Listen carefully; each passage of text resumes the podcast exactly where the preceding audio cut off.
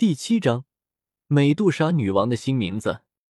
这是紫妍，等你斗士巅峰了，可以到魔兽山脉找她，由她做见证。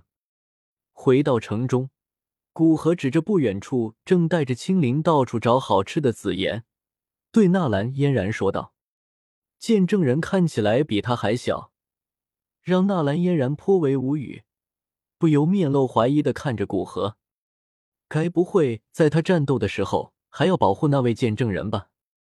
你别看他小，但其实他已经可已经是斗王的实力了。差点就把紫妍已经上千岁说了出来，还好古河反应够快，顺利圆了过去。斗王，纳兰嫣然夹杂着震惊与憧憬的感叹道，心中对紫妍再无怀疑。一个斗王看一个斗士巅峰战斗，足以保证公正，并且可能还有保护他性命的意思。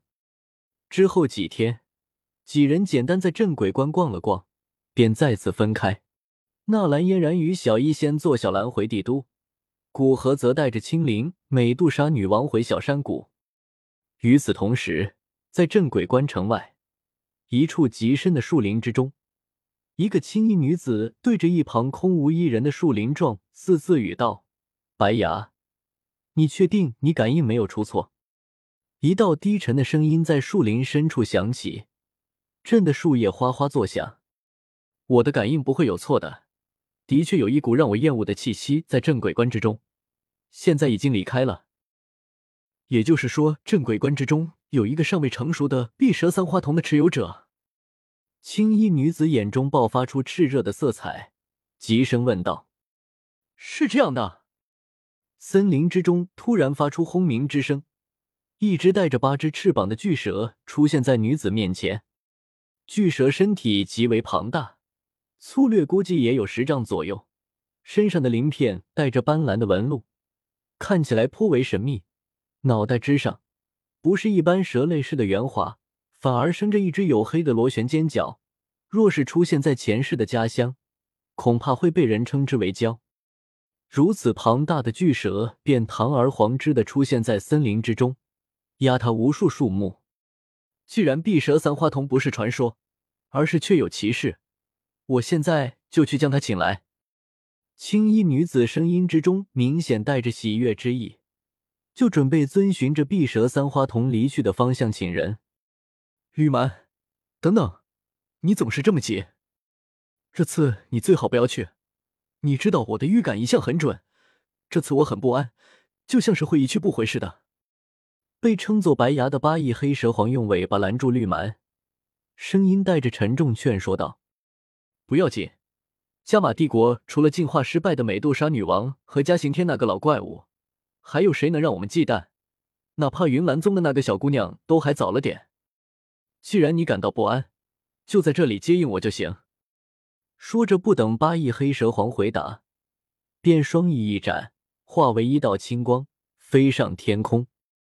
在他身上的那道青光下，树木都似乎清脆了很多。绿蛮，你哎，碰到打不赢的敌人，往我这里引就可以了，我会帮你挡住的。当然，事后记得增加报酬就行。八翼黑蛇皇无奈的叹了一口气，接着对飞行中的绿蛮高声喊道：“绿蛮，身体一泄，差点掉下来，回过头来，恶狠狠的瞪了八翼黑蛇皇一眼。”恼怒的骂了一句“混蛋”，继续往镇鬼关而去。古河并不清楚，青灵的碧蛇三花瞳已经被天蛇府的两人感应到了，还在与青灵、紫妍和美杜莎女王三人乘坐着蛇形魔兽向小山谷飞去。毕竟，来自魔兽的天赋能力，若不深入了解，谁也不知道会有什么效果。而他灵境的灵魂，若不全部铺展开来，平常时刻，顶多也就对周围十里方圆的强者略有感应；若是太远了，就需要主动探出灵魂力量。该说白牙和绿蛮两人运气好，两人与他的距离已经超过十里，并没有被他感应到。美杜莎女王，我觉得你该有个名字了，不然太不方便了。古河与美杜莎女王正在讨论她名字的事情。历代蛇人族女王都被称为美杜莎女王，没有自己的名字，现在古河既然想将她留在身边，自然需要重新给她一个名字了。美杜莎女王这个名字太过生疏，而且叫起来也颇为麻烦。原时间线美杜莎女王的那个名字，古河不准备用，这就不劳你费心了。美杜莎女王瞥了他一眼，拒绝道：“你现在已经算是人形，还叫原来的名字太麻烦了，还是我帮你起一个吧。”彩衣怎么样？古彩衣。古河无视美杜莎女王的拒绝，继续说道：“不用。”美杜莎女王脸色微冷，对于这种强加在身上的东西并不喜欢。呃，彩衣，看来有客人要来了。古河突然偏头看向身后，脸色露出一个奇怪的笑意。他感知到身后一位大概斗皇六星的强者。正对着他们乘坐的蛇形魔兽所在的方向笔直飞来，美杜莎女王眼神微动，好奇的微眯着眼睛，主动扩大对身后的感知。还真是个熟人，我知道他，天蛇府的绿蛮，但他找你干嘛？感知到身后那略微熟悉的气息，面带好奇的问道：“哈哈，准确说来不是找我，而是找青灵。”古河说着，看向一直安静坐着的青灵，是因为我的眼镜吗？